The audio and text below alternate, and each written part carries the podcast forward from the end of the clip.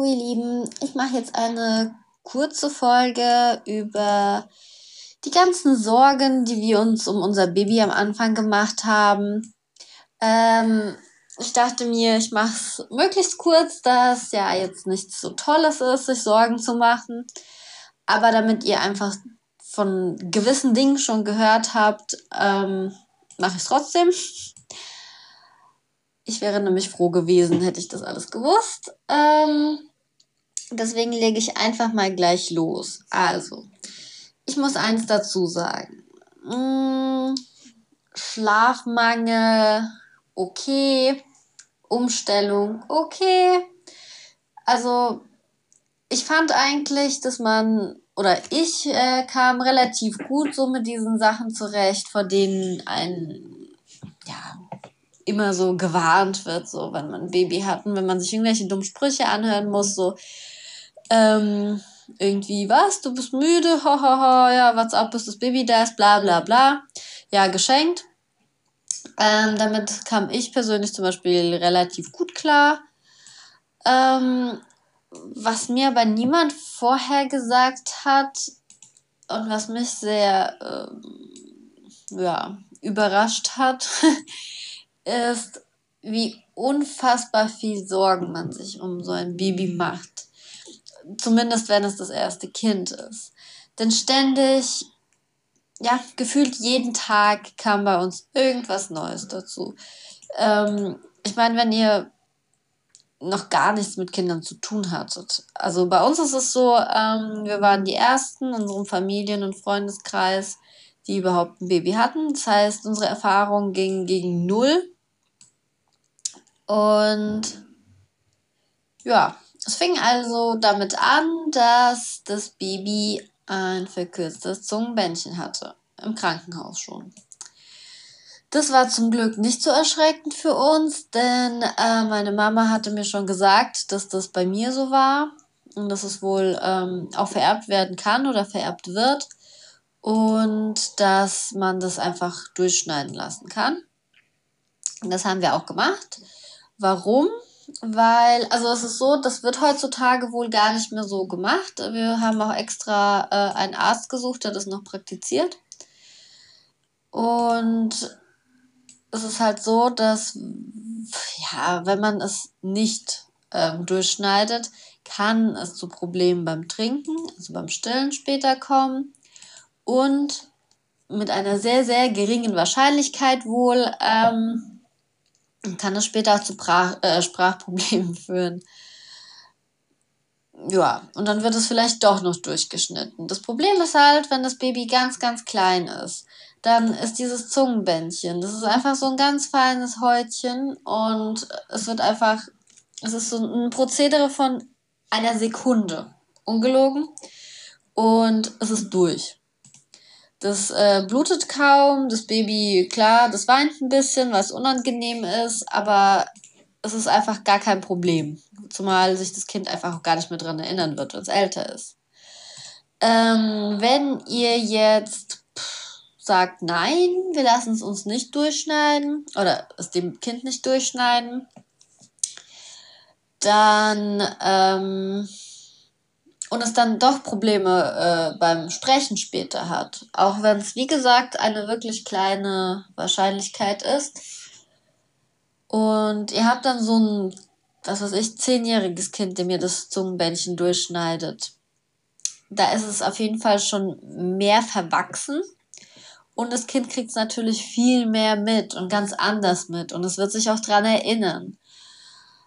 Wir persönlich fanden, dass das unnötig ist, dass das Kind das dann später eventuell ähm, miterleben muss.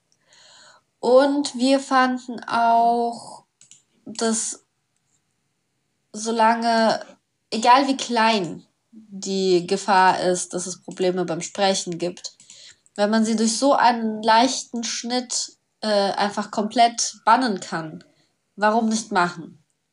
Das waren unsere Gedanken dazu. Äh, es muss jeder für sich selbst entscheiden und wie gesagt, ähm, das machen auch die wenigsten Ärzte. Die meisten, die schauen halt einfach, ähm, wie sich das entwickelt. Und wenn es keine Probleme beim Trinken gibt, dann wird es einfach gelassen. Und wie gesagt, meistens gibt es wohl scheinbar auch keine Probleme beim Sprechen später, aber ja, wir haben halt einfach gesagt, hey, die Gefahr ist uns zu groß, dass, äh, dass es doch irgendwie was äh, passiert. Probleme beim Trinken hatte unser Sohn übrigens nicht. Das heißt, im Prinzip haben wir es eigentlich einfach so gemacht, ohne Grund, also ohne, ohne, ja, wie heißt das, ohne eine medizinische Notwendigkeit, so. Äh, aber ja, für uns war es einfach die beste Entscheidung. Und wie gesagt, das müsst ihr für euch selbst entscheiden. Ähm, solltet ihr euch dafür entscheiden, es äh, auch durchtrennen zu lassen, müsst ihr halt mal dann beim Arzt nachfragen, wenn ihr euch zum Kinderarzt anmeldet, ob der sowas macht. Und wenn nicht, oder vielleicht auch bei der Hebamme fragen, ähm, welche Ärzte das machen. Uns wurde unser Arzt, unser Kinderarzt von der Hebamme im Krankenhaus sogar noch empfohlen.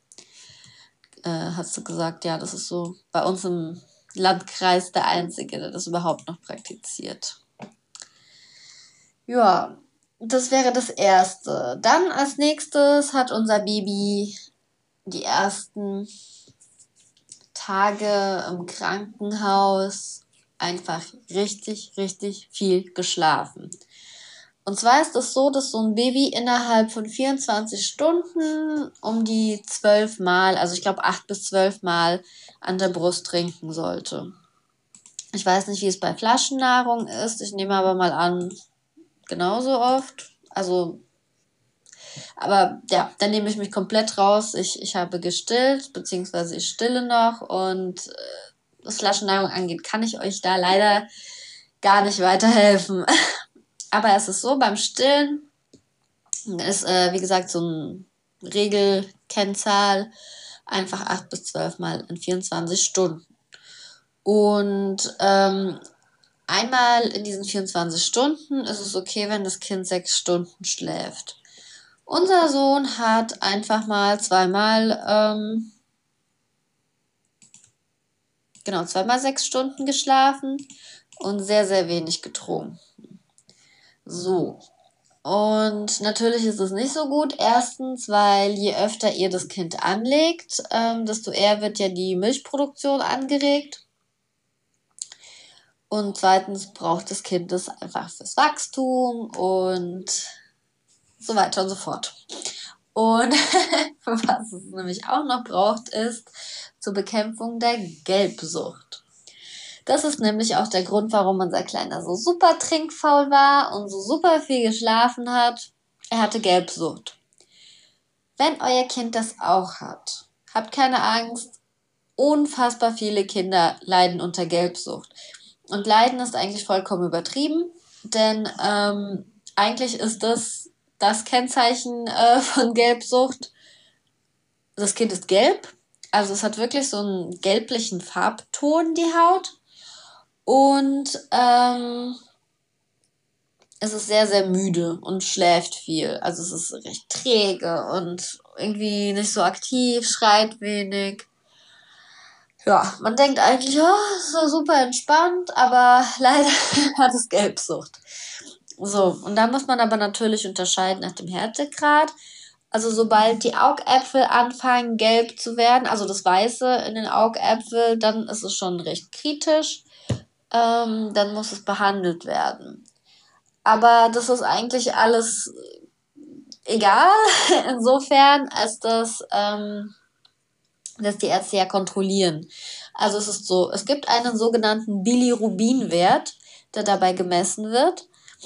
Ähm, und bis zu einer bestimmten Höhe ist keine Behandlung notwendig, sondern häufiges Anlegen. Und ähm, genau, und ab einem bestimmten Wert, dann muss es unter so eine Blaulichtlampe äh, was aber eigentlich auch kein Problem ist. Also viele Ärzte haben wohl sogar so eine Blaulichtlampe zum Mitnehmen nach Hause. Die könnt ihr euch dann ausleihen und dann legt ihr das Kind da quasi rein. Das ist, also bei uns zumindest sah es aus wie so ein Brutkasten. Und dann wird das Kind einfach mit so einem blauen Licht angeleuchtet. Und dieses blaue Licht, das äh, bekämpft dann eben auch diese Gelbsucht Ähm, Gelbsucht ist an sich überhaupt nichts Schlimmes. Viele Kinder haben das und es ist wohl so, dass am fünften Tag, äh, am fünften Lebenstag dieser Wert auch am höchsten ist. Also das Kind kommt zur Welt, der Wert steigt, steigt, steigt. Am fünften Tag ist er super hoch und ab da geht's wieder runter. Und so war es auch bei uns. Ähm, unser Wert war eigentlich nie so hoch, dass wir eben diese Blaulichttherapie hatten. Ähm, aber natürlich war es Thema, weil er eben angestiegen ist. Und ähm, ja, vielleicht noch kurz, was, was dieser Bilirubin-Wert ist. Also es ist so, ich kann es euch jetzt nicht genau wissenschaftlich erklären. da muss ich doch leider wieder an eure Ärzte oder Hebammen verweisen. Aber so grob gesagt ist es wohl so, ähm, dass dieses Gelbe ein, eine Art Abfallprodukt ist, das eigentlich durch Pipi und Kaka vom Baby dann ausgeschieden wird, im Normalfall. Ähm, wenn das Baby aber zu wenig trinkt, dann ähm, sammelt sich das im Körper an und das Kind kriegt eben diese äh, gelbe Verfärbung. Und genau, und dieser, dieser Wert, wie stark eben die Gelbsucht ist, das wird einfach in diesem Bilirubin äh, gemessen. Ja, so die laienhafte Erklärung. Das hat irgendwie was mit den Nieren zu tun, ähm, die das dann nicht richtig verwerten können. Aber wie gesagt, das klingt alles eigentlich schlimmer, als es ist. Es ist einfach zu behandeln. Es ist oft, also es tritt sehr oft auf. Und ähm, eigentlich geht es einfach nur darum, das wirklich dann regelmäßig zu kontrollieren. Das ist wirklich eigentlich so der unangenehmste Teil. Also wir waren in der ersten Woche, nachdem wir zu Hause waren äh, aus dem Krankenhaus, waren wir, ich glaube, zweimal beim Arzt und mussten halt eben äh, dem Kind Blut abnehmen lassen. Das ist halt so ein bisschen doof. Also, ja, das ist so das Unangenehmste. Einmal hat sie, ähm, glaube ich, im, ich weiß es gar nicht mehr, der, der erste, das erste Mal hat sie, glaube ich, aus dem Bein Blut entnommen und das zweite Mal aus einer Kopfader. Das sah total grausam aus, aber lustigerweise schien dies für unser Baby angenehmer zu sein, weil beim ersten Mal hat er geheult wie am Spieß und beim zweiten Mal war es halt so, mm, also unangenehm, aber hat überhaupt nicht geweint oder geschrien. Also für uns sah es wohl schlimmer aus, als es für ihn war ja, wie gesagt, also es ist einfach nur wichtig, dass das behandelt wird, ähm, beziehungsweise unter Beobachtung ist, so. Ähm, genau, und gegebenenfalls behandelt wird. So, wie gesagt, wir hatten nie den hohen Wert, dass wir ähm, die Blaulichtlampe gebraucht haben. Die einfachere und ähm, ja, ich nenne es mal einfachere, sagen wir, bleiben wir bei einfach. Äh, einfachere Behandlung ist eben das häufige Anlegen. Das ist aber wiederum nicht so einfach, weil das Kind ja super müde ist und ständig schläft und total trinkfaul ist. So, was mussten wir also tun? Wir haben, oh, pff, will nicht lügen, aber ich glaube bestimmt zwei oder drei Wochen lang haben wir uns alle drei Stunden einen Wecker gestellt, rund um die Uhr, und ich habe das Kind angelegt. Und das war halt schon ein kleiner Akt, weil er halt immer an der Brust eingeschlafen ist. Und ähm, wir haben das so gemacht, also er hat geschlafen, Wecker hat geklingelt. Dann ähm, habe ich ihn geweckt oder mein Mann an eine Brust angelegt. Äh, dann hat er so ein bisschen genuckelt und da muss man halt mal kräftig die Beinchen massieren, also schon mit Schmackes, klar, jetzt nicht so fest, dass man da die Füße, oder die Füße waren sogar Füße, genau, die Füße massieren mit Schmackes, also nicht so, dass man die Füße bricht natürlich oder dem Kind wirklich wehtut, aber schon feste Kneten. Ähm, und äh, so an den Rippchen auch so ein bisschen knuffen. Also auch so ein bisschen fester, so dass eine Reaktion vom Kind kommt. Das, das weckt Babys wohl ganz gut.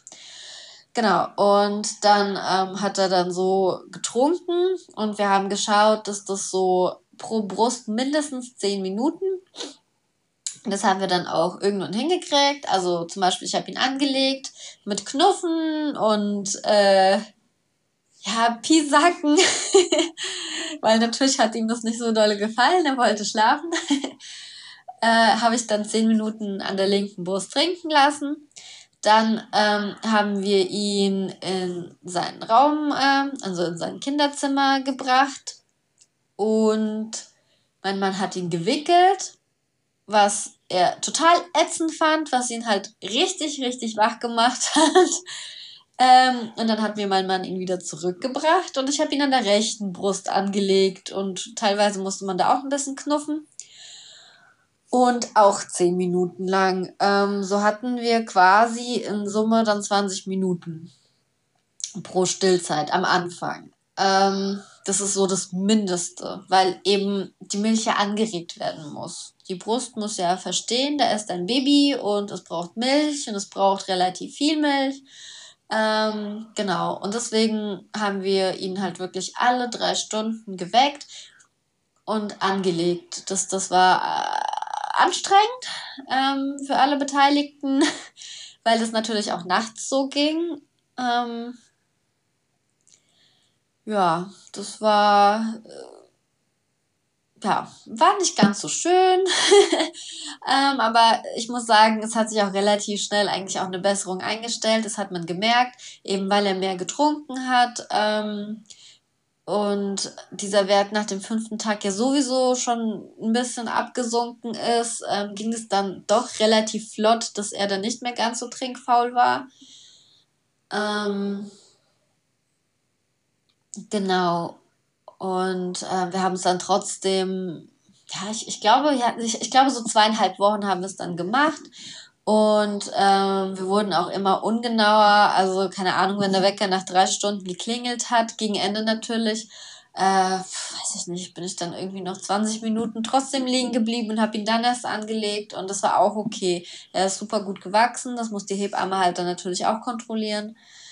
Ähm, ja, ja, das, äh, ja, es war anstrengend und ich habe mir super viele Sorgen gemacht am Anfang und mein Mann auch. Und wir hatten so eine Ärztin, die, ähm, ja, ich will nicht sagen, ja, ja, nicht, nicht ganz so gefühlvoll an die Sache rangegangen ist, sag ich mal.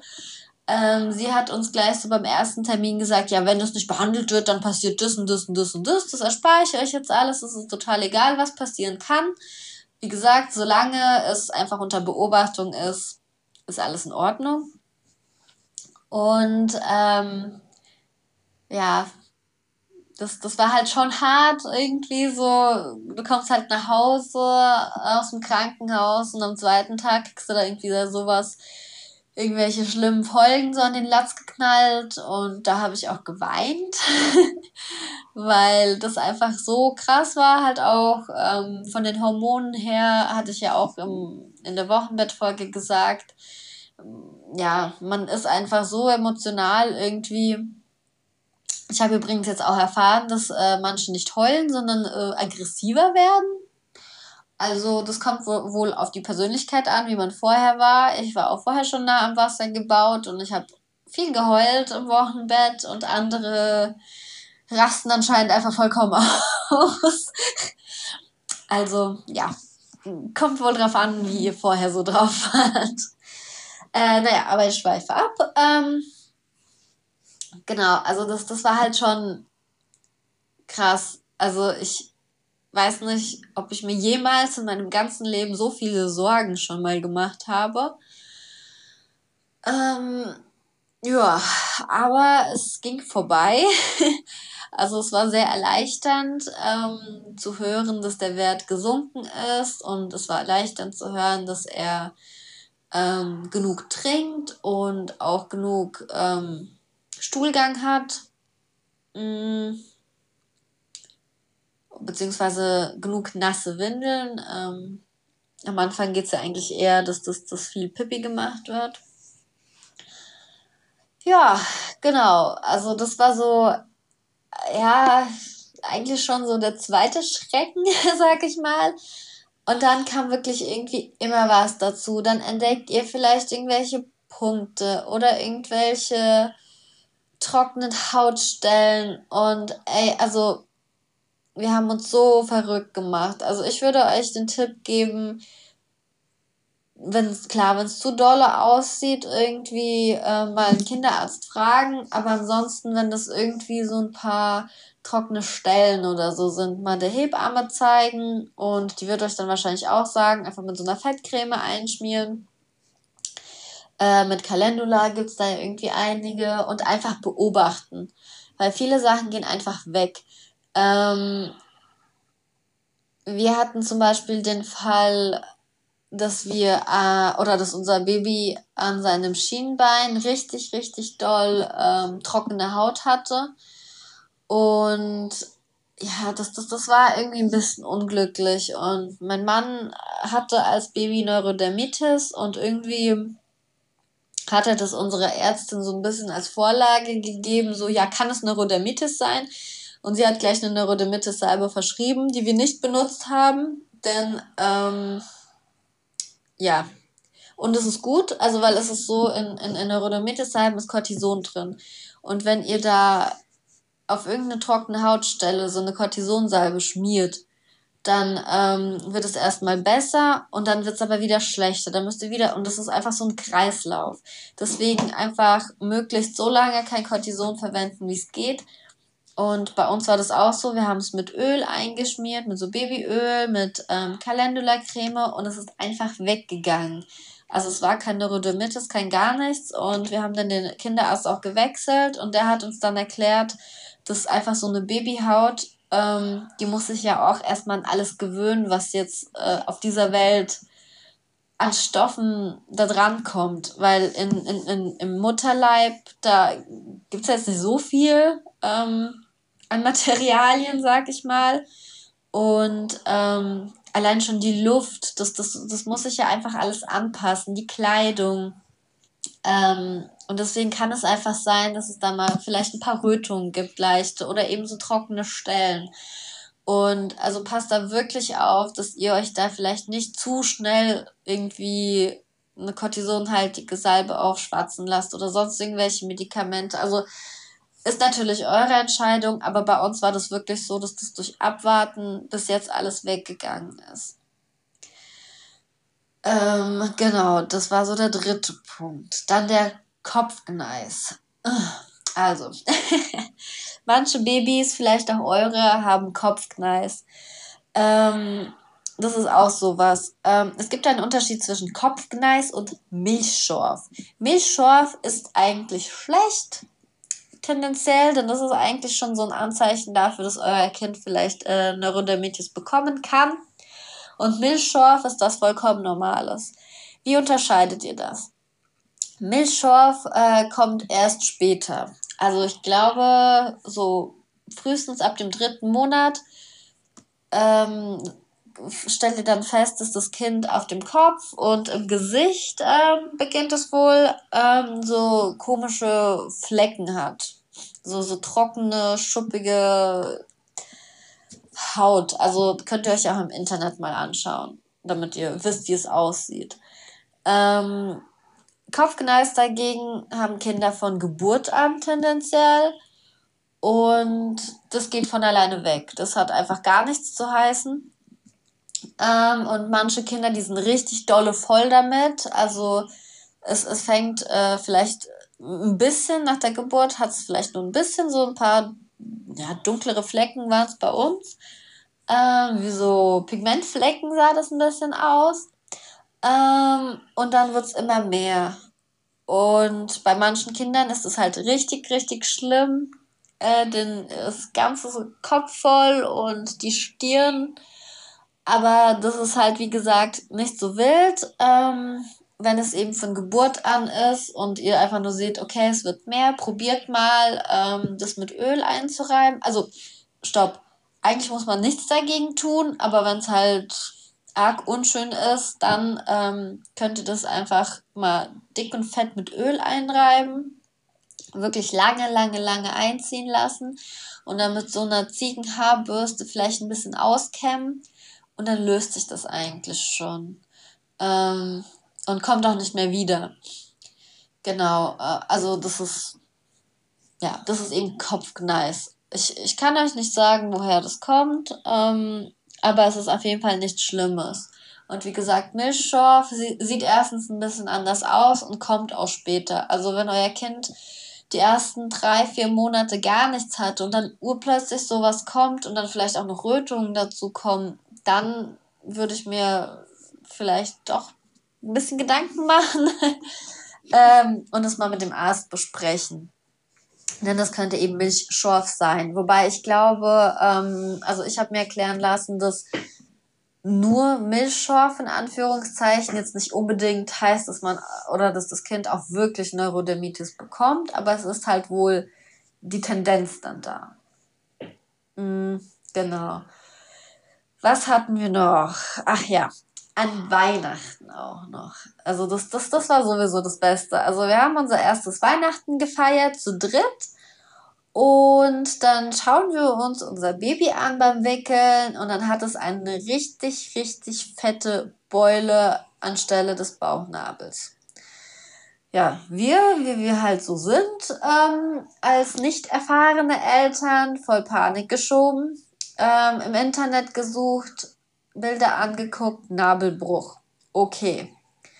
Ähm, und das hatte ich, glaube ich, in irgendeiner der Trimesterfolgen. Wenn man im Internet nur gründlich genug sucht, dann findet man für alles schlimme, ähm, ja, schlimme, schlimme Folgen. So, also sind wir an Heiligabend ähm, irgendwann um, weiß ich nicht, 22, 23 Uhr in die Kinderklinik, in die Notfall, äh, Notaufnahme gefahren und haben das mal ähm, dem Arzt gezeigt und äh, der hat uns nach hm, ja doch eine Minute war das bestimmt nach einer Minute wieder weggeschickt. Also hat einen Blick drauf geworfen, hat einmal drauf gedrückt und hat uns wieder weggeschickt. Totaler Standardfall, alles kein Problem. So. Da muss ich aber dazu sagen, ein Nabelbruch kann zum Problem werden. Ähm, oder vielleicht mal kurz zur Erklärung. Also es ist so, wenn ein Baby ähm, ganz viel schreit und weint und sich ganz dolle anspannt, ähm, dann kann es eben dazu kommen, weil die Bauchmuskulatur noch ganz, ganz schwach ist, dass sich eben der Darm nach außen stülpt. Und das ist halt eben dieser Nabelbruch. Und diese fette Kugel, die man dann ähm, anstatt des Bauchnabels sieht, das ist tatsächlich der Darm. Und das ist auch tatsächlich eklig. Aber ähm, ja, äh, äh, im Prinzip ist es halb so wild, also bei so kleinen Babys. Ähm, das Einzige, worauf man wohl achten sollte, ist, ähm, wenn man so drauf drückt, also man kann mit dem Daumen dann drauf drücken und es so reindrücken. Ähm, wenn das weich ist und sich gut reindrücken lässt, dann ist es in der Regel auch nicht so wild. Ähm, klar würde ich auf jeden Fall trotzdem meine Hebamme zeigen. Aber dann ist alles in Ordnung. Wenn es hart ist und sich nicht reindrücken lässt, dann, und das ist jetzt das Blöde, was passieren kann, dann kann es wohl sein, dass da irgendwie was eingeklemmt wird, der Darm. Ähm, und das ist dann nicht so gut. Ähm, aber pff, ich habe mir sagen lassen, das passiert bei Babys nicht. Ähm, und dass sich das innerhalb von zwei Jahren ähm, selbst wieder verwächst. Also wenn die Bauchmuskeln immer stärker werden, dann geht es einfach immer mehr nach innen. Äh, man soll es auch nicht irgendwie abkleben oder so. Das hat man wohl früher gemacht, ähm, damit es eben nicht so absteht. Aber das ist eigentlich ähm, unnötig. Also macht man heutzutage auch nicht mehr. Und ähm, genau, das haben wir dann auch nicht gemacht. Ähm, wir haben es immer wieder mal, also ich muss auch dazu sagen, wir haben unserem Arzt nicht geglaubt, äh, beziehungsweise dem Notfallarzt nicht geglaubt. Ich bin dann trotzdem noch zur Kinderärztin gegangen äh, und habe es mir da nochmal bestätigen lassen, dass nichts Schlimmes ist. Habe meine Hebamme gefragt, dass das nichts Schlimmes ist. Äh, also sie hat es mir auch nochmal bestätigt, dass es nichts Schlimmes ist. Und sie hat gemeint, sie hatte schon äh, Kinder, also hat so bei uns angekommen gemeint, pff, ist ja gar nichts. Sie hatte schon Kinder, die hatten ähm, so Tennisball große Placken da vorne. Also, pff. also es sieht echt nicht schön aus. Ähm, wenn ich mir jetzt auch heutzutage die Bilder angucke, denke ich mir, boah, war das groß. Ähm, aber also bei uns ist es tatsächlich zurückgegangen. Unser Sohn ist jetzt elf Monate alt. Also es hat keine zwei Jahre gedauert. Ähm, und der Bauchnabel sieht jetzt vollkommen normal aus. Was wir auch noch hatten, ähm, es hat sich so eine dunkle Schicht auf dem Bauchnabel gebildet. Ähm, die haben wir mit viel Cremen und äh, Abpulen auch einfach abgekriegt. ähm, genau, also da könnt ihr ja mal, wenn es bei euch auch so ist oder bei eurem Kind, dann könnt ihr ja mal schauen, ob wenn ihr das eincremt ähm, und das ganz, ganz eingeweicht ist, vielleicht auch nach dem Baden so, ähm, wenn ihr da ein bisschen dran rumpult, ob euer Kind irgendwie reagiert und ob es ihm weh tut, dann würde ich es nochmal mit dem Arzt besprechen. Aber wenn nicht, und dann ist es vielleicht bei euch dann genauso wie bei uns, dass äh, ihr es einfach abziehen könnt. Es ist einfach, ich habe keine Ahnung, ob es eine Dreckschicht war, kein Teil. Also, aber es ist weg und äh, der Bauchnabel sieht vollkommen normal aus. Ja, und dann wisst ihr das eigentlich so? Ich glaube, das sind eigentlich so die Haupt ähm, Sachen, die eigentlich äh, viele Kinder haben, von denen wir eben nicht wussten, dass sie passieren können. Und ich denke, es ist ganz gut, wenn man das mal gehört hat. Ihr habt es jetzt gehört. Ähm, wenn ihr es bei eurem Kind beobachtet, dann denkt ihr vielleicht an mich und äh, bleibt erstmal ruhig und wisst, dass es nicht unbedingt was Schlimmes sein muss. Ähm, ja, wie gesagt, also natürlich am besten mal immer die Hebamme fragen, sich rückversichern, notfalls beim Arzt rückversichern, aber ja, versucht da einfach entspannt zu bleiben. Ähm, es gibt sicherlich noch ganz, ganz viele andere Dinge, die ganz normal sind bei einem Baby, die wir aber jetzt nicht hatten.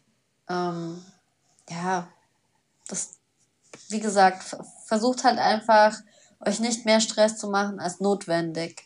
Ähm, wenn der Arzt dann sagt, okay, das ist was total Schlimmes, dann könnt ihr euch ja immer noch Stress machen und Sorgen machen. Aber wenn ich das so überlege, wir hätten uns so viel Kummer ersparen können, hätten wir vorher gewusst, dass es eine Gelbsucht gibt, hätten wir vorher gewusst, dass Kopfgneis total normal ist, hätten wir vorher gewusst, dass nicht jede trockene Stelle gleich Neurodermitis ist, hätten wir vorher gewusst, dass Nabelbruch nicht unbedingt was Dramatisches ist.